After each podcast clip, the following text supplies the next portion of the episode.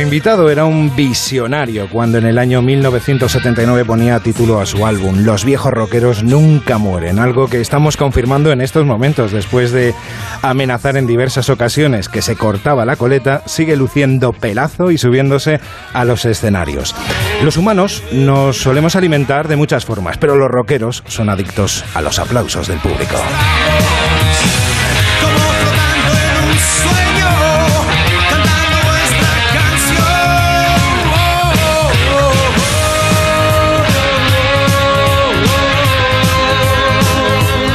Pasado 7 de mayo vio la luz un largo tiempo, justo un mes antes de cumplir los 77 y vuelve a las carreteras hasta finales de año en una gira donde los adeptos de Miguel y bien seguro que algún joven que no vivió los mejores momentos del rock en nuestro país alucinará viendo a una leyenda patria derrochando energía con un micrófono y por primera vez guitarra en mano. Miguel Ríos, ¿qué tal? Buenas noches. Muy buenas noches, ¿qué tal estás? Bueno, yo emocionado de tenerte aquí, la verdad, francamente. Gracias, un auténtico fan. Bueno, espero que lo pases bien este ratito que vamos a estar. Hombre, espero que el- no se te haga largo. ¿eh? Con esta entradilla es estupenda, de verdad. He hablado de guitarra y estoy oyendo a Jordan Parson tocando ahí. Claro, es una. La verdad es que no, hacía mucho tiempo que no oía el rock de una noche de verano, así con cascos y, y tal. Y es, claro, es, es- es justo un hijo de ese tiempo, del año 83, porque hay cosas que ya no se hicieron después de ese tiempo. Sí. El Syndromes, la batería. tucu, tu, tucu, tu. Eso Maravilloso, además. eso ya no había ha sonado nunca más los discos. Eh, Todos los discos que se hicieron en aquellos años, el, desde el 82 al 84, tienen esa marca de... Hay algunas cosas que pasan, ¿no? Que de pronto oyes discos que oyes un sonido muy distintivo y sabes de cuándo es porque Sí. ya después pasó de moda el sonido, lo que fuera, y ya no... Pero este, sin embargo, no ha envejecido. Sigo, sí, sigo emocionándome. Eh, para los que lo- luego lo vean en el podcast, en el vídeo, Miguel estaba también eh, un poco ahí apretándote los auriculares y disfrutando de la canción. Sí, la verdad es que ya te digo, yo no, no oigo mucho mi música, entonces cuando lo oigo así, pues sí, la verdad me ha sorprendido. sí. Bueno, qué mejor para abrir el programa que esta canción. Una noche como esta de verano, eh, pues esta canción teniendo al invitado que tenemos el privilegio de, de tenerlo aquí en Nadie es Perfecto. Bueno, ¿por qué lo de sacar un nuevo disco cuando ya habías dicho que hasta aquí hemos llegado, no? Hombre, la verdad es que porque yo, básicamente porque llegaron las canciones. O sea, en realidad, yo de verdad que lo había dejado en el final del Bye Bye Ríos, habíamos hecho la gira americana, eso fue en el 11, en 2011, y, lo, y pensaba que lo iba a dejar. Me había costado mucho trabajo hacer el disco anterior, en uno que se llamaba Solo en compañía de otros, que hice con John, con perdón, José Nortes, la primera, la primera vez que estuvimos tra- trabajando juntos y, y pensaba de verdad que estaba un poco agotado el, el filón, que ya no se me ocurrían muchas cosas. Y bueno, aunque seguía teniendo buena voz y tenía y no engordaba demasiado, pues la- pensé que a lo mejor era que estirar un poco del chicle, pues tampoco iba a seguir manteniendo el sabor, ¿no? Y bueno, la verdad es que lo dejé, con, pero luego pues, empezaron a llamarme, a in- a, a invitarme gente a cantar, a compañeros a tocar, y, y luego definitivamente llegó el gusto es nuestro, que eso fue un poco el, en el 16, en 2016 me llamó Víctor y, y me dijeron, oye, que vamos a hacer otra vez el gusto es nuestro y, y me pareció que, que no podía yo faltar en eso. Como había hecho muchos bolos así solidarios y había seguido cantando, tenía, estaba en buen, estaba en en perfecto uso de, de forma, ¿no? Y, y me enrollé. Y la verdad es que yo estoy contento. sí. Porque entiendo ya, eh, perdóname si, es de mal gusto, no, no, no es mi intención, uno se sube al escenario ya no por dinero, sino por, por sentir el calor del público, ¿no? Hombre, la verdad es que un músico que no toque por dinero también. Nosotros somos profesionales.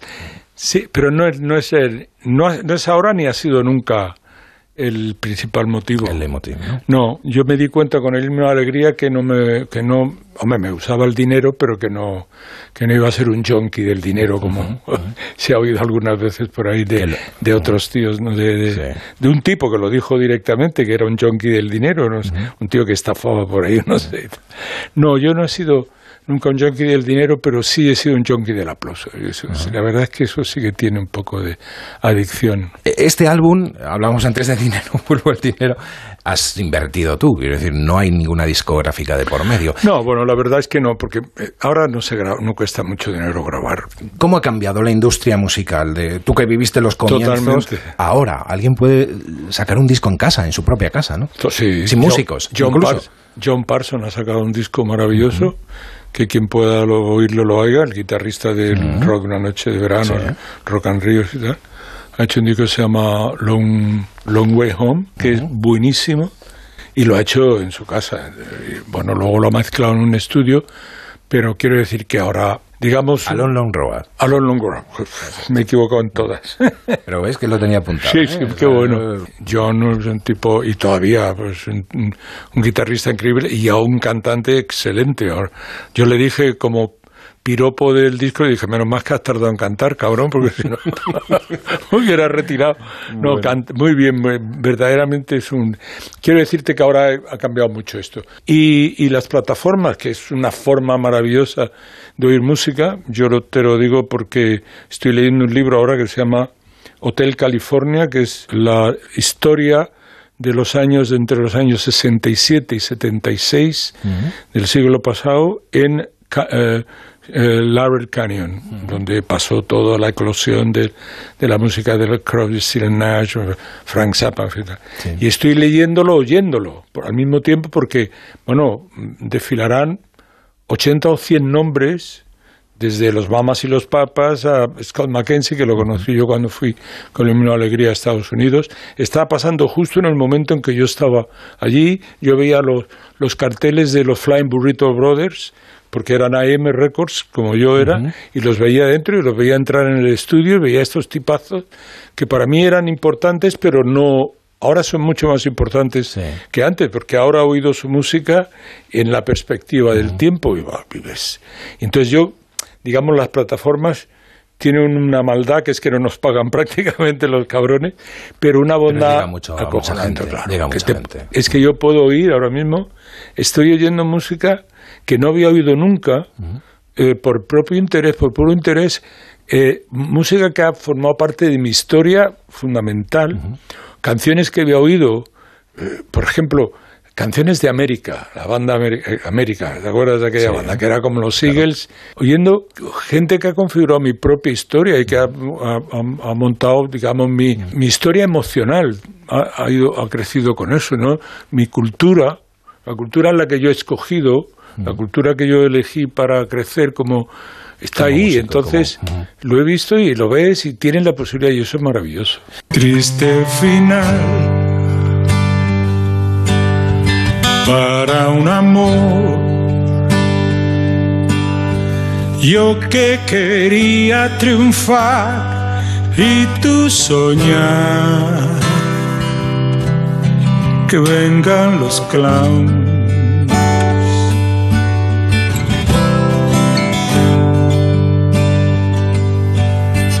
Nos separó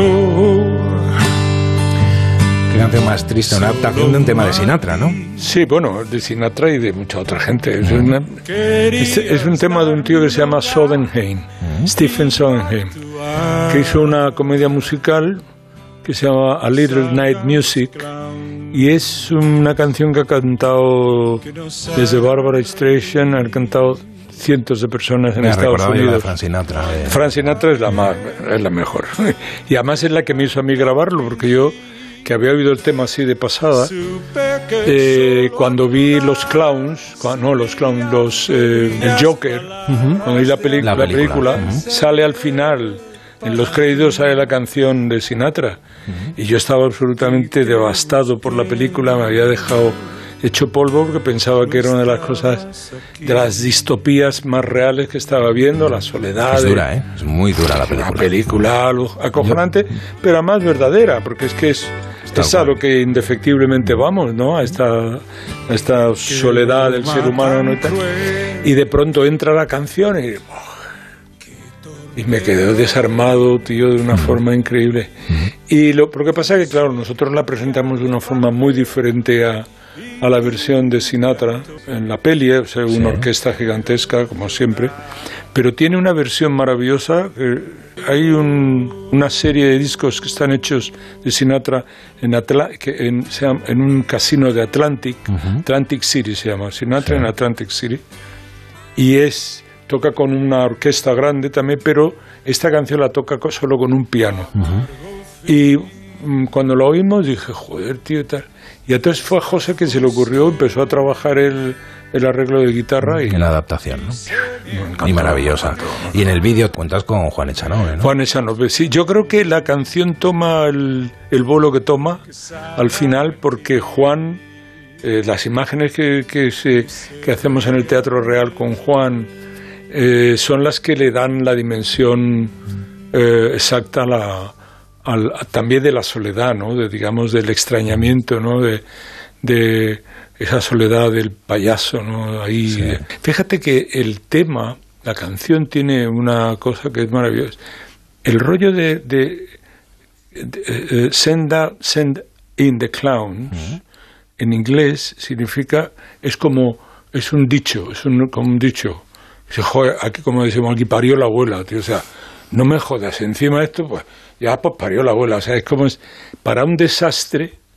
Entonces lo que está explicando la canción es que un tipo, una relación de una pareja, en, originalmente es la chi, lo canta una mujer, y entonces está diciendo que ella pues se ha dedicado al hogar y el tío se fue por ahí a actuar y a cantar y tal, y que ahora vuelve y ya no lo quiere más, ¿no? Entonces es entonces el tipo que está diciendo hice mi entrada triunfal y tal y esto, y entonces ya ella no está, dijo que manden los, que salgan los payasos, que eso ya, salgan los clowns, que es digamos el, máximo, ya no me puede pasar nada más eh, esto, o sea que ya a salvar esto se solo se salva con los clowns. ¿Cómo pensaste en Juan para, para el vídeo? ¿Cómo pensasteis en él? ¿Sois amigos? Sí, sí, sí, muchísimos años. Yo a Juan lo conozco desde, desde su primer el primer Goya que le dieron estaba yo sentado al lado de su padre en el teatro, que no, sé, no recuerdo qué estábamos, pero había, era por bajarse al moro. Y éramos muy amiguetes.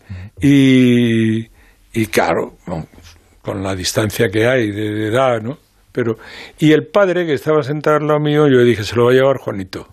Este se lo dan a Juanito. Y cuando le dieron el, el Goya se pegó un salto el hombre sí, no, tengo mucha relación con él, mucha amistad, ahora menos porque todo el mundo se ve menos, pero una época que sí, que éramos muy colegas de salir y todo. Quiero que escuches esto. Bueno, pues Miguel, ¿cómo siento no poder estar en el programa directamente allí contigo y, celebrar todo lo bonito que está pasando dentro de, este mundo feo de los últimos tiempos? Eh, eh, has hecho un disco tan maravilloso, de verdad, Miguel. Has hecho un, disco tan puro, tan de esencia, tan Miguel Ríos, tan tan, tan entregado, tan perfecto en la ejecución, de verdad que sí, lo sigo oyendo y, y creo que, ya lo hemos hablado, pero pero tiene temazos que, que serán inolvidables. Y, y, bueno, pues además aprovecho para mandarte un abrazo muy fuerte.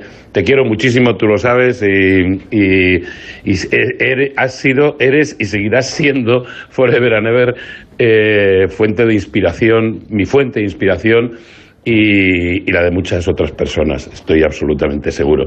Que te quiero, Miguel. Juanito, es un tío muy, muy generoso. Muy generoso, sí, es una persona muy generosa. Vamos a los comienzos. ¿Cómo comienza Miguel Ríos en la música? ¿Recuerdas cómo, cómo fue la primera vez que te subiste a un escenario? Hombre, claro. Ahí en Granada, me imagino, ¿no?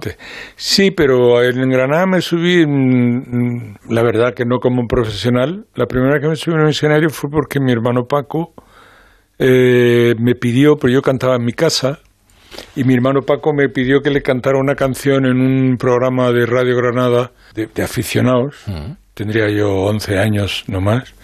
Que le cantara, que me daba tres pesetas y le dedicaba una canción a una novia que tenía entonces él que y entonces claro yo por tres pesetas el dinero otra vez el dinero al final siempre sale el dinero maldito metal pues sí fui canté pero digamos que como profesional ya fue aquí en Madrid porque en Granada eh, yo estaba yo tuve la suerte que fue muy importante en mi vocación que en la tienda donde yo estaba trabajando, los grandes almacenes, que los primeros grandes almacenes de Granada por secciones pusieron una sección de discos. Mm. Entonces me mandaron a mí ahí de aprendiz. Y entonces, claro, ahí vi, me di cuenta de que los tipos de mi edad, como los teen tops de mi generación, que cantaban en español, cantaban rock and roll, que yo ya el rock and roll, cuando entré en la tienda, ya había oído, ya había oído a Polanca, había oído algunas canciones americanas no digamos total, totalmente rockers, pero que ya tenían que ver con, con esta información musical, ¿no? Y había oído Elvis, y Elvis ya, claro, era para... Pero claro, cuando en la tienda vi los discos y los sacaba de las cajas para ponerlos en los estantes y los oía, me di cuenta de que eso que había sido una afición mía, que había desarrollado en el colegio y que sentía una especie de vibración especial cuando cantaba me di cuenta de que verdaderamente me, eh, la gente se ganaba la vida con eso y que era mucho más agradable que ganarse la vida vendiendo discos de otros. sin duda alguna. Pero ahí era lo de que pasar los discos también, que se ha perdido, ¿eh? eso de ir y empezar a pasar discos con, los dedos. Yo que me acuerdo de aquella época es, es, que los discos entonces no eran ni siquiera un objeto de deseo, era un objeto de lujo y no eran, y era, y era un... Eh, de hecho, la mecánica de comprar discos era muy curiosa porque venía un representante con una maleta con las novedades. Eso que parece que ahora venía un tío de Madrid que tenía Jaén, Granada y Almería como sector y venía cada tres meses o dos meses y pico con su coche y llena de novedades. Entonces tú le pedías entonces tardaba un disco, yo hice un disco, lo grababa así, tardaba dos o tres meses en salir porque sacaban el disco y luego iban por las tiendas a ver quién compraba ese disco. Claro, al principio si no había sonado en la radio te compraban poca gente. Pero yo vendí discos, muchos discos del dúo dinámico, que fueron que eran ya muy famosos cuando yo estaba, esto es el 1960, yo estaba en el 59, entré en la tienda y en el 60 me pusieron en la tienda de discos. Y ya ahí vi yo por el Alcotarro y los del dúo dinámico eran gigantescos y, yo los oía embelesados porque oía también a los Everly Brothers, a la gente que ellos em, eh, copiaban, bueno, versionaban, ¿no? Y la verdad que, fue una, una escuela eh, altamente impagable. O sea, para mí fue porque me di cuenta de que primero, que el rock era que había gente de Argentina que cantaba rock o en México cantaban rock en castellano y tal, que no todos eran ingleses, que había alemanes que cantaban rock, que había italianos que cantaban rock, o sea que era algo que no era solamente concerniente con los Estados Unidos o con Inglaterra, sino que era un movimiento ya planetario, mundial, o por lo menos del Occidente, y que eh, representaba a, a, un grupo de gente que era joven, que digamos que era la etiqueta que empezó a acuñarse entonces, que antes de entonces la juventud no tenía ningún valor, o sea, por lo menos no tenía peso social, ¿no?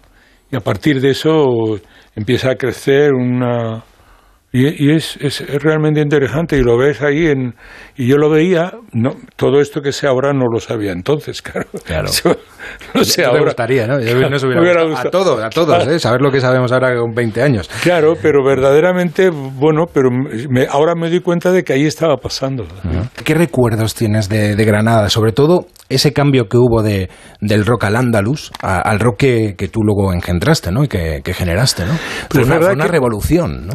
Pues ¿sabes qué pasa? Que yo creo que Al Andalus es, es una rara avis en mi, en mi discografía, porque Al Andalus sucede en un momento en el que políticamente Andalucía está necesitando, eh, sino una identidad, digamos, mm, eh, una identidad al uso que estamos haciendo Euskadi o, Cataluña, eh, sí necesitaba un reconocimiento de no quedar relegada, eh, digamos, en el plano político. Se necesitaba porque se corría el, peligro de tener una autonomía de segunda velocidad, ¿no? Sino tener, por ejemplo, eh, todas las competencias que tienen las, las categorías históricas, las eh, autonomías históricas. La verdad es que yo me sumé a esa, a esa revolución. Eso viene un poco más de gente como Triana, digamos que, eh, digamos, yo tenía una información musical que me interesaba mucho explotar, que era la vertiente arábiga, ¿no? Porque yo había tenido fumaba canutos y me gustaba mucho ir a Marruecos y ese rollo y tal. Y entonces ahí me había aficionado a un tipo de música que tenía que ver con el norte de África, que es una música que llamaban Vegnawe, que es y entonces eh, yo quería más mezclar la música árabe, no el flamenco, la música árabe con el, el rock, por eso al andaluz, que era la nomenclatura, la nominación de Andalucía en árabe, ¿no?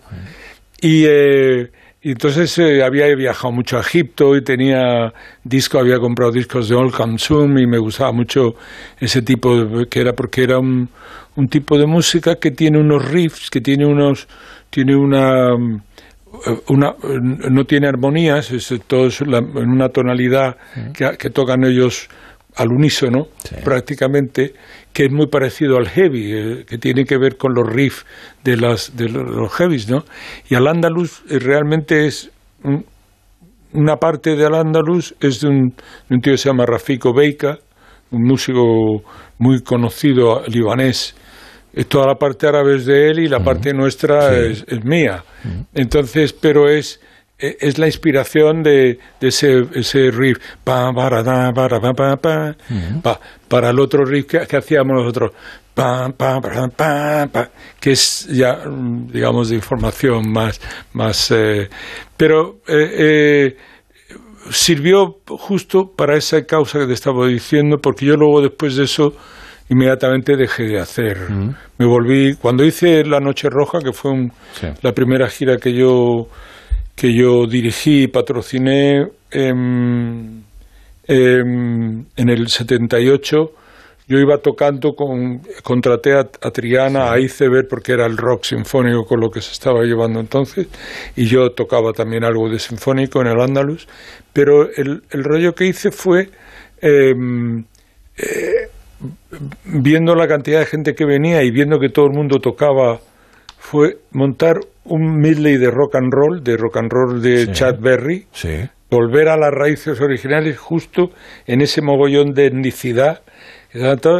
Yo hacía un, cuarto de hora de música de rock and rolls de Elvis y de esto, y la gente se volvía loca, pero loca. Yo me di cuenta dije, joder, pero bueno, pero yo estoy aquí tocando canciones que son muy buenas y tal, pero que duran diez minutos, pero sí, donde está el rollo es en los dos minutos y medio de, de, de la Molshu Cup. Sí, sí, sí, qué bueno.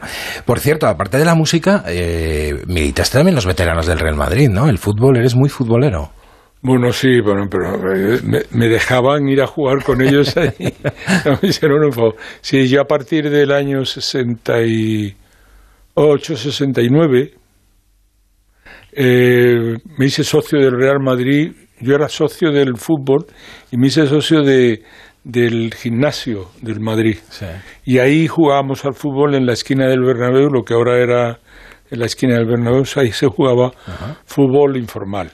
Y de ahí nos fuimos a la ciudad deportiva del Real Madrid, que también me hice socio, y, y ahí ya tuve la suerte de jugar con, con los grandes, grandes, la gente con la que yo iba al nodo, con mis Elvis Presley del fútbol. Yo, yo he tocado con el Elvis Presley de la esa que era eh, Alfredo Di Stefano.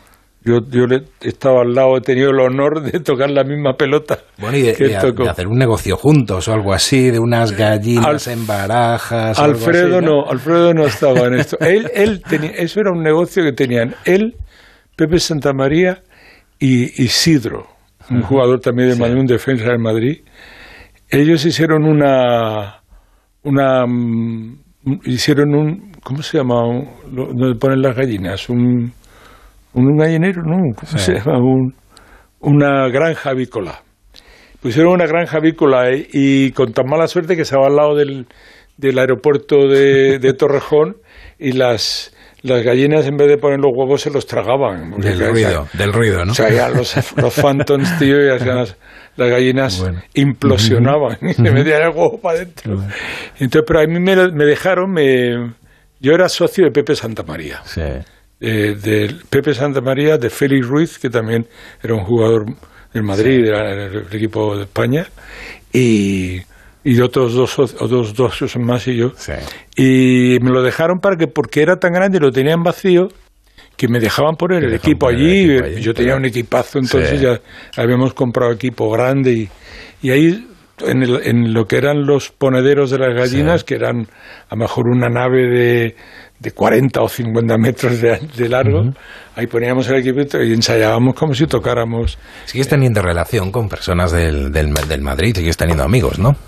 Bueno, la verdad es que que la, parte, la- ¿no? Ujú. la, la generación mía, la gente que, digamos, puedo tener, no llegué a jugar con él porque ya eran demasiado jóvenes, pero, por ejemplo, eh, pero que me veía jugar a mí, es eh, el seleccionado nacional, nuestro querido eh, Vicente. Vi- eh, Vicente del Bosque. Vicente del Bosque. Eh, yo iba cuando él está, entrenaba y jugábamos nosotros y ellos pasaban luego y nos veían y nos decían, "Mira, estos locos ahí dando patadas y tal. Mm, Pero no, yo eh, la generación con la que luego alterné mucho la siguiente fue la de Benito, que en paz descanse, la de también la de mm, Camacho. La gente, digamos, ya entra Valdano, ¿no? Valdano, sí, Valdano era tronco mío, pero no por, por, por eso, sino porque no es la vida luego, amigo. Bueno. Por- Jorge, muy buenas noches. Hombre, ¿Qué tal? Buenas noches, Miguel. Un abrazo, Pero querido. bueno, pero, pero yo, no, Jorge, yo, no, yo, no, yo no era de los Elvis Presley del fútbol, era Palito Ortega y gracias. va. has hecho una grandísima, una grandísima comparación, porque has de saber que Palito Ortega Se convirtió en el salvador de, de, de Charlie García al final. Ah, sí, sí, es verdad. Sí, ¿Sabes? Sí, sí, Le- tiene una calidad humana Le tendió una mano, Palito Ortega le tendió una mano a Charlie, lo llevó a su casa, lo recogió. Exactamente. exactamente Claro, es un tipo, bueno, que yo lo venero, lo venero. Y tiene hijos y tiene hijos muy muy talentosos que hacen televisión de primerísimo nivel y cine Ah, ¿sí? de primerísimo nivel, sí. Yo lo conocía. Palito lo conocía aquí cuando venía a Italia, era un tío de una amabilidad extraordinaria. Pero me ha encantado que no eras de los Elvis. No, los Elvis, no, los Elvis eran los Puskas y los Estefa, los que veníamos detrás, Sí, nos sí, teníamos sí. que transformar. Pero, pero hay que ver, Jorge, que tener yo la osadía de ponerme en corto con estos tíos. no, pero se pasaba muy bien ahí en la ciudad deportiva. Oh, Yo era- eran me tocó días- jugar con los veteranos un poco más adelante. Alguna vez coincidimos incluso. Eh, y, y Tarde. bueno, era, recuperábamos el espíritu amateur ahí, Sí, ¿no? sí, tarde gloriosa. Yo, ahora, yo todo, todo, yo mi vida, mi vida conseguir. Fíjate que, que tengo una anécdota que es maravillosa, que Puskas, que Puskas es- era una persona, aparte de buena, lo siguiente, ¿no? Era el Sí. corazón más grande que pueda existir, ¿no? Alfredo te- decía que tenía un agujero en la mano. Exacto, le daba, sí. Le daba, le daba dinero a todo el mundo. Exacto, cualquiera que llegara a su casa y tal. Y entonces, en el, en- jugando a la pelota, eh, allí llegar, eh, decía, ¡eh, canta mañanas, jo puta, canta mañanas, toma la pelota, no sabes nada, tal, eres comunista de mierda, no sabes nada, me decía tal. Entonces hicimos, eh, con, con la peña que teníamos, hicimos un concierto para ellos en, eh, en Eurovillas, eh, que es donde jugaba, entonces se reunía España y tal. y hicimos un concierto, tenía una, un salón allí para que vinieran los viejos de Madrid y yo los entretenía tocando. Ah, y entonces le dije, anda, canta mañana, canta mañana. Pancho, sube aquí, tío. Que estábamos haciendo, Jorge, estábamos haciendo una canción que era La Tierra de las Mil Danzas. ¿Se acuerdas que era muy famosa? Na, na, na, na, na, na, na, na, na, na, na, na. Y entonces dije, este viene, aquí saco a Puskas a cantar y digo, oiga, te- súbete aquí. Bueno, no sabes el empujón que me dio el tío. Pero como si estuviéramos en el campo. Me sacó del micrófono, me pegó un, un codazo, tío, y me mandó al otro lado del escenario, tío. Y claro, se apropió del micro y empezó ¡ah, va! a berrear. Qué, qué cosa, ¿no? Fue una, una época. Sí, sí, sí. Sí, sí, sí. Un- Una, una época, un lujazo estar con vosotros y eso. eso. Bueno. ¿qué, pa- qué pasó en una cena que preparasteis cuando a Jorge le despidieron de, de entrenador, como entrenador de- del Real Madrid? Y después organizó una cena. Jorge, ¿Qué pasó no- en esa cena? No sabes la cantidad de veces que me acuerdo yo de esa cena. Y ahora mismo podría, ahora, ahora puedo decir que una de las motivaciones que me llevó a tocar la guitarra fue la vergüenza que pasé esa noche en tu cena. Es acojonante. Eso es que, si, estaban- si estabais todos vosotros, que erais todos íntimos amigos. pero estaba estábamos todos nosotros, pero yo no, fui el único que no pude cantar. No quisiste, Que pero... no, va, pu- pues, no pues, pude, no pude. por- Coño, es que me acordaré toda. Por, pu- por pudoroso, por pudoroso. No, porque sacaron todos, llegaban los, Juanito, la- Juan Serrat, tocaba la guitarra, Joaquín, tocaba la guitarra, ta. incluso Víctor Manuel, que yo no le había to- visto tocar la guitarra en la vida. ¿Cómo te, te acuerdas el actor, coño? en- Héctor Alterio. Héctor Alterio, se hizo una, una canción, una, una napolitana, sí, sí. tío, una cosa y tal. Y todo, venga, Miguel, ahora tú. Y yo, no, es que yo, la garganta la Te tengo. Me rajé, pero total. Pero lo que más me gustó, me gustó fue, no creo, creo que fue Joaquín el que dijo, joder, tío, estamos locos porque te despiden otra vez para venir. Era acojonante, como despedida la más celebrada del mundo. Bueno, bueno, bueno, bueno. Aquello, aquello ca- casi me, me puse contento de la despedida por, haber- reunidos a todos. La Vino- gente vino tam- Manuel desde Barcelona, vamos. No, hemos pero que tú- aquello, vamos, todo, todo, toda gente Eres- divina, a la que yo admiraba tanto, ¿no? Eres y has, eres, has sido, eres y serás muy importante para nosotros. Ya lo sabes. bueno, bueno, Ya muchas lo gracias. sabes. Pues Jorge, muchísimas, muchísimas gracias. Bueno, si Nada, quieres decirle nada. algo más a Miguel, aquí, aquí bueno, lo que lo, nada, que, que lo quiero con toda mi alma y que me despido con la con el respeto, el afecto y la admiración de siempre. Sí, querido, querido, muchísimas gracias. Eres un Nada, ser humano maravilloso. Muchas gracias, Jorge. Chao, chao, chao. Bueno, pues eh, Joder, ya ves, cosas del, cosas del pasado, Miguel, que, que, que vuelven. Por cierto, me, me apetece mucho hablar del Rock and Ríos. Aquello fue una revolución, aquella, aquella gira en la que comentabas tú antes, que en la que habías invertido y apostado, eh, apostado mucho y que salió muy bien, ¿no?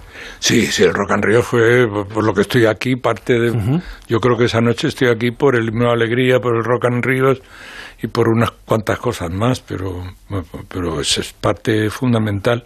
Sí, la verdad es que fue estupendo. Yo creo que eh, fue un concierto que estuvo en el tiempo, emplazado en el tiempo, en el justo tiempo y en la, en la sensación de que un país eh, y una música se unieron en un momento determinado, se tuvieron, digamos, una especie de maridaje eh, completo, hicieron eh, una, mm, un, un viaje al, en el- al mismo tiempo, ¿no? El, el hecho de que la democracia todavía no había triunfado el Partido Socialista, pero estaba en puertas de ganar las elecciones y ya se notaba en la calle que la gente lo que quería era libertad y que, que dejar atrás los años grises, eh, los años de plomo y que el color surgiera en la calle. Y yo creo que a mí me pilló justo en, esa, en ese vórtice, en ese momento justo, y tuve la suerte de ponerle la banda sonora a esos momentos y, y fue increíble. Y el concierto, hombre, la verdad que tenía un subtítulo que, que verdaderamente acertó porque es- lo hicieron porque no sabían que era imposible y es verdad porque fue una fue como toda la mayoría de las cosas que he hecho en mi vida eh, eh, han tenido un un elemento de juego y de, de juego en el que me quiero decir de azar, ¿no? Sí. De pronto un componente de azar que podían haber salido mal. De hecho, el primer día del concierto el, el- el camión llegó tarde, el, el móvil que trajimos de Inglaterra para grabarlo, el, el estudio móvil llegó tarde y el primer día no sirvió nada y tuvimos que hacerlo todo del día 6, el segundo día, y ese día salió perfecto, salió perfecto un, un concierto que habíamos ensayado 10 días con 90 minutos de música, gente que, Thijs Van Leer, que había temas que no lo había conocido nunca. John Parsons ya llevaba un año y medio tocando conmigo, tal, pero Thijs fue el, debut de Thijs Van Leer. Luego hicimos gira, pero él, él estuvo. En realidad eh, fue yo creo que Tato Gómez y, y Carlos Narea tienen mucho que ver ahí, aparte de, de la panda de musicazos que llevábamos. ¿no? Que llevabas, ¿no? Pero el- el- lo más grande que ha pasado con el Rock and Ríos tiene que ver también con el fútbol. Porque eso lo hicimos en el pabellón de la Ciudad Deportiva del Madrid. Sí. Y me dijo, me confesó a mí Sanchís, el hijo, no el padre, Sí. que era de mi generación. El hijo, Sí. Sanchís, el famosísimo, que dice, yo te tengo que agradecer a ti, Miguel, y el Rock and Ríos, haber visto por primera vez a, a, a Butragueño moverse, mover las caderas, porque vinieron al concierto, le entraron entradas por detrás. Dice, en mi vida habría creído que, que, que Butragueño podía bailar, y estaba bailando Y contigo. estaba bailando. Y eso en el. Rock and Bueno, Rio. El camión llegó tarde. ¿Algún músico alguna vez que llegara tarde? o Creo que hay una anécdota de alguien que se estaba colocando una corba- la corbata. Tato Gómez. Le- sí, Tato Gómez, ¿no? Sí, sí. No, la verdad es que eh, anécdotas de estas hay millones. Eh, había eh, un tío, sí. Había un tipo que también tocaba el bajo, que le llamábamos, que era inglés. O sea, no me acuerdo del apellido, pero le habíamos puesto mucho morro de eh, John mucho morro no sé qué. Y entonces ese tipo estábamos tocando en una plaza de toros, creo que era el Gijón, y a la hora, la hora, la hora, y tuvimos que salir. Y de pronto, el tipo siempre llegaba tarde o algo, y era porque no le habían avisado, porque tal y cual. Y estamos, salimos a toque y lo vemos morreándose al tío en la cuarta fila. Y empezábamos a tocar sin bajo. Tío, un tío se dio cuenta el tío y salió corriendo y todo para el escenario, tío, despavorido. Y cuando llega todo, ah, que no te han avisado, ¿no? pues ya ves lo que Bueno, se a ver, oye, creo que mejor nos puede contar la anécdota de la corbata es el propio Tato, ¿no? Tato Gómez, por ¿cómo favor, estás? Tato Buenas noches. Hola, ¿qué tal, Miguelito? El gran Tato Gómez, no, por favor, Dios mío, hermanito, ¿qué tal estás? Recibe un abrazo cariñosísimo de Viena en este momento, de Gúdula y mío, porque Qué no sabes la alegría que tengo de escuchar tu vida otra vez. Me va, pero date cuenta lo que me está sacando este hombre, pero es increíble.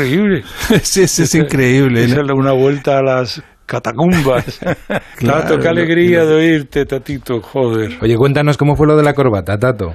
Bueno, eso estaba, Bueno, yo lo pues sé sí. bien, porque estábamos, Está- era- es el pueblo que era y todo. Estábamos- Zaragoza, ¿no? No, ¿No era Zaragoza? no, no, no. Este, este, lo de la corbata, corbata, es un pueblo que, además, yo tengo una casa muy cerca de él, en Málaga, eso es en Vélez Málaga. Mm. Es- y además, la pensión hotel donde estábamos viviendo, es que daba justo a donde teníamos el escenario. Entonces, Tato Gómez es, es como hit coach. Mm. Tenía la, no tenía barbilla. Me- Lua decía, the man without chin. ¿Te acuerdas, Tato? Sí, sí, sí, por eso tengo barba ahora. Sí, ahora hago una sí, bar- sí. Me tapo la pera con una barbita. y no, y vimos, vimos como si fuera esa contraluz. Sí. Estaba, era, un, era un hotel, bueno, en, en- eh, estamos hablando del año ochen- 82, en Vélez Málaga no podía ser un hotel de lujo, era lo que había allí entonces, ¿no? Y estaba y vimos la figura de Tato que estábamos esperando a Tato. Y Tato no. Y yo creía que estaba en el escenario. Pero no hubiera salido nunca sin Tato con el otro. Sin el otro sí, pero Tato era el que mandaba en esa banda. ¿Cómo íbamos a haber salido sin él? Os une una amistad tremenda. Yo cuando tuve la oportunidad de hablar con Tato para, para Sí. preparar un, un poco esto, la verdad que hay cariño, el desborda, se desborda totalmente el cariño. Y quiero que me cuentes, Tato, algo muy especial que pasó con tu, tu, tu pareja en, en estos momentos, que es violinista, ¿no? Cuéntame, cuéntame eso porque fue muy bonito. Eso es hermosísimo, Miguelito, porque yo estaba en, casa acá con ella, en brazos, eh, regaloneando, y me dice, cuéntame un poco qué pasaba en, en, en España, en las turnés, me habría encantado acompañarte. Y yo- ella y yo tenemos 15 años de diferencia, entonces yo le decía, pero tu padre, que era muy serio, me habría contado no sé qué cosa porque tú tenías 12 años. Cuando yo, yo habría ido a decirle, "Vam- vámonos de turné, voy a llevarme a tu hija a un concierto de rock en España. y, él era un austriaco de esos súper austriacos. Y... eh, Claro, y nos reíamos mucho y me dice qué pena, me habría encantado participar. Y me quedé con la sensación de la visión aquella de volver al Rock and Rio contigo, Miguel, y de pronto dos días más tarde me llamas por teléfono, fue telepático, eso es alucinante, y me invitas a mí y a ella a venir a Madrid al concierto de Madrid con la orquesta. Yo aluciné completamente, fue una especie de milagro para mí. Y lo más bonito fue que Gudula pudo tener la gran oportunidad de ir con su violín y además que fuiste tan generoso tú y José Nortes también, que me mandaron las partituras y, y Gudula pudo tocar el Bienvenidos y el Rock de una noche de verano eh, al lado tuyo en el escenario ante 5.000 personas, que fue alucinante para Gudula. Fíjate que incluso nos compramos la primera eh, chaqueta de cuero de su vida, que siendo música clásica siempre tiene que usar trajes muy lindos de negro, muy serio, muy muy muy, ¿cómo se dice? Muy, Formal, ¿eh? convencional, ¿no? Y ella tenía una blusa roja y una chaqueta de cuero para salir a tocar contigo, fue alucinante. y ese, ese momento en que tú la abrazaste en el escenario, Miguelito, y, ella... Oh, y la aparición vuestra fue bueno. Y viste la gente como te quiere, ¿no? Todo es acojonante porque verdaderamente, yo lo estábamos comentando antes, que al principio, ¿sabes? La primera canción que han puesto para abrir el programa e, es el rock de una noche de verano, tío. Y, y, comentaba que lo habíamos tocado con la orquesta, pues yo no lo había oído desde entonces y lo habíamos tocado con la orquesta como, pues eso, el año 17, hace, o 18 fue. Eh, tres años hace.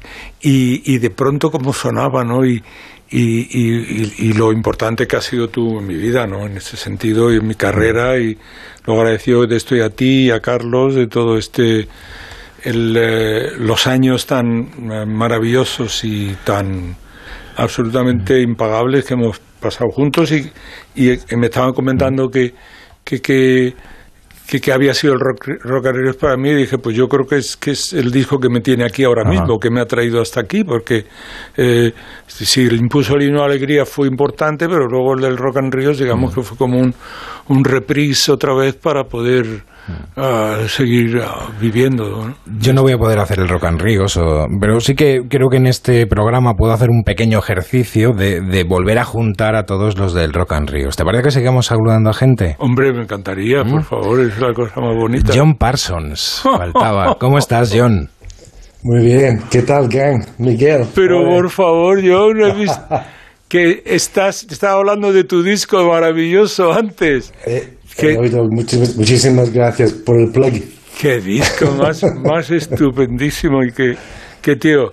¿Has oído Tato el disco de John? Eh, está fantástico. ¿Has visto cómo canta el cabrón?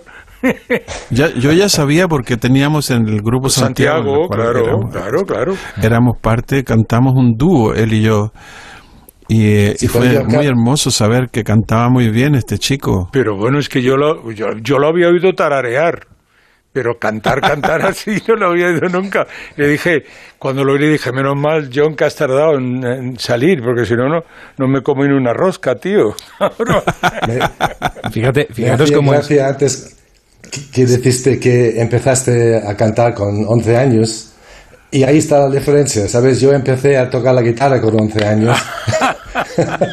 Por eso, para cantar como tú, me falta como 60 años. bueno, digo que fijaos la generosidad de, Miguel, que ha venido a hablar de su, de su disco, y está hablando del disco de John, está vendiendo el, disco, el disco de John. es buenísimo, no, aparte yo ya hace mucho tiempo que no hablo de mi disco, mm. porque la verdad pues, tampoco merece la pena. Quiero decir, en el sentido de que hables o no hables, la, Por eso estás aquí también, ¿eh, Miguel, para hablar de, tu, de tu nuevo disco. Pero, pero sí que, sí que me, encanta la, la idea de de, que hayas reunido a estos dos. Falta uno. ¿Quién, ¿Quién, falta aquí? Pues Narea, pues Narea Carlos, ¿cómo estás? Hola, ¿qué tal? Muy buenas noches. ¿Qué pasa, jefe? pero tío, qué alegría, joder. Pues sí, no, yo estoy aquí también encantado, calladito, escuchando. Me estoy divirtiendo mucho y, y también escuchando ahí también a, a Tato y a John y a Jorge y escuchando porque además tú, tú me invitaste también incluso yo pude jugar con Puscas gracias a ti Miguel. me llevaste una vez y que fue una de las vergüenzas más grandes que he pasado en mi vida, de ponerme a jugar eh, al fútbol con Puskas y estaban también estaba, no, me acuerdo, estaba Rial también. Sí, Héctor Y. Rial, tío, joder. Claro, y, y de, de eso de ese partido me acuerdo que en, en el único momento en que me llegó la pelota, a mí, en ese momento me empezaron inmediatamente todos a gritar, dámela, dámela, dámela, niño. y total, y me Y acuerdo tú de por la jerarquía pelota. decías, pero aquí, Por supuesto. ¿quién es el mejor? Total, no. Encantado, encantado de estar, me encantó cuando me llamó Nacho para invitarme y nada, feliz de estar aquí participando con, Qué bueno, en esto Tato, contigo qué bueno, y hablando de, de tu disco, de Bueno. los dos discos que estás hablando, el tuyo que es maravilloso y el de John que también me ha encantado. Pero he venido, encantó, tío, este tío me ha engañado totalmente, no me había dicho nada, si no, no vengo, ya lo sabéis. Oye, ¿habría posibilidad de volver a juntaros? Hombre, nos encantaría a todos, estamos locos por, por volver. Pero a mí, bueno. Para el siguiente cumpleaños, ¿no, Miguel? Bueno, pues sí, la, la verdad es que 78 que cumpliría entonces, esos son 78 revoluciones por minuto, que eran a las revoluciones que iban los discos cuando yo empecé.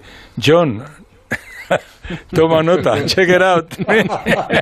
no a 33 ni a 45, iban a 78 revoluciones. Sí, sí. Tienes que mirar en tu calenda- calendario, Miguel. Seguramente que estás tocando por ahí en algún lado. Seguro que tocamos, tío. Joder, será un honor para mí volver a, subir un escenario con vosotros. Bueno, será como, como el premio gordo ya final, tío, de todo esto. Que eso es una. He tenido la suerte de, de- de conseguir a. de- lo mejor que me ha pasado con yo en mi vida es, es haber conocido a gente como vosotros, a músicos, y, y lo digo mm, en, en general porque es- el respeto que yo le he tenido a los músicos es el que todas las bondades que me han hecho ellos a mí, porque yo recuerdo cuando vine por primera vez a Granada, de Granada y tal, que verdaderamente no sabía nada y, y los músicos fueron la gente que me ha ido haciendo a mí, en cierta forma, ¿no? O sea, si hubiera encontrado gente eh, con, poco, con poca calidad humana, pues eh, probablemente me hubieran podido desilusionar muchísimo, porque yo he aprendido mucho con vosotros y he- en ese sentido he tenido la suerte de tener a gente bueno, como Antonio García de Diego, gente que, bueno, no vamos a decir nombres, pero hay muchísima gente, músicos que han estado, digamos que han formado, me han formado a mí como, como, como performer, como artista y tal, y, y vosotros estáis en el top, en el top de, de esta lista. Muchas Pues nada, gracias. Muchas gracias a los tres por, por haber estado aquí y darle esta pequeña sorpresa a Miguel, que no se lo esperaba. Pequeña, lo dirás tú, tío. Muchas gracias, Ha gracias. a sido maravillosa, una sorpresa estupenda y, y os lo agradezco de corazón. Y tengo que confesar que para mí ha sido un lujo también poder teneros a todos en el, en el programa. Un saludo, un fuerte abrazo a todos. Un abrazo a ti, muchas abrazo gracias. también. Bueno, Miguel, que nos tenemos que ir. Nos Sí. tenemos que ir. ¿Qué te queda por hacer, Miguel? A ver, ¿qué queda Pues por hombre, hacer? reunir al Rock and Ríos otra vez, por lo que veo. Estaría bien, oye, estaría muy bien. Ah, Me encantaría, sí, a ver si, bueno, ya veremos. Estos El músicos año que, que viene empiezan, es hace ¿no? 40 años y del Rock and Ríos y lo mismo, pues, después de... eh, eh, sé que la disposición de los, de los que lo hicimos es, es, es total.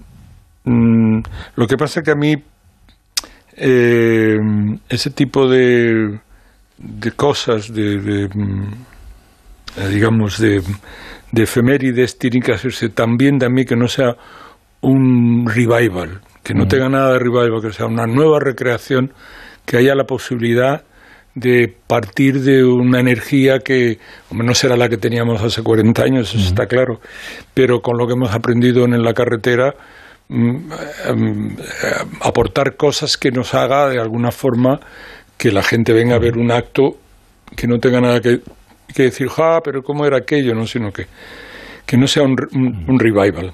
Quedan ciudades hasta final de año, Marbella, Valencia, Madrid, Alicante, Barcelona, ya han disfrutado del directo otra vez de Miguel Ríos en, en el escenario y todavía quedan muchas ciudades y te queda todavía carretera que, que recorrer. Sí, bueno, nos vamos a despedir. Yo siempre despido a todo el mundo con, con una canción, la que, bueno, pues la canción de, de despedida. Bueno, venga, vamos a ponerla. No la voy a poner, pero la voy a poner. Eh, Tú sabes, la radio es muy importante, para ti fue muy, muy importante. Eh, ¿Tú sabes que era número uno en la radio un 7 de junio de 1944? No. Esto. I love you. Hums the April breeze. I love you. Echo the hills. Bing Crosby. Bing Crosby, tío. Cómo cantaba, cómo pronunciaba, ¿no? Cuando tú llegaste sería- al mundo, esto era número uno.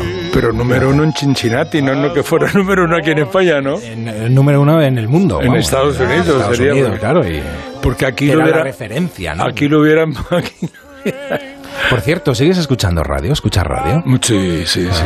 Y aparte el podcast me parece que es la, la salvación de la radio. Sí.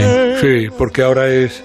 eh, puedes, como no tienes tiempo para nada, el podcast te, te seleccionas, es tu, tu propia lista, es bueno, un medio maravilloso. Pues ya si quieres volver a escuchar esta entrevista, ya y a nuestros oyentes ya saben que está en podcast en, en ondacero.es. Bueno, yo me quería despedir con este tema realmente, el que ahora sí va a sonar. Con otro amigo que no ha podido estar, pero que estuvo a punto de estar, que es Rosendo. ¿eh? Joder, tío. Está desaparecida, ¿sabes que Rosendo se va? se va de... Maneras de vivir, maneras de vivir en el escenario, maneras de vivir la música, maneras de vivir el rock como Miguel Ríos. Un placer absoluto que hayas estado aquí, espero que lo hayas pasado muy bien Miguel y hasta otra. Muchísimas gracias, Nacho. Gracias.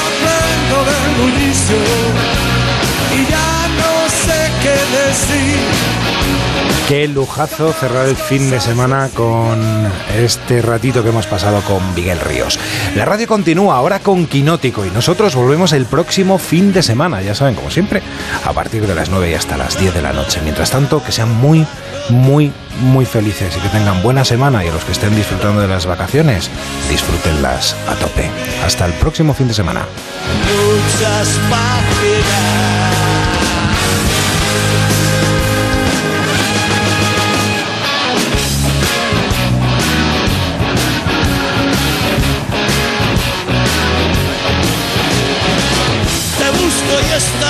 Te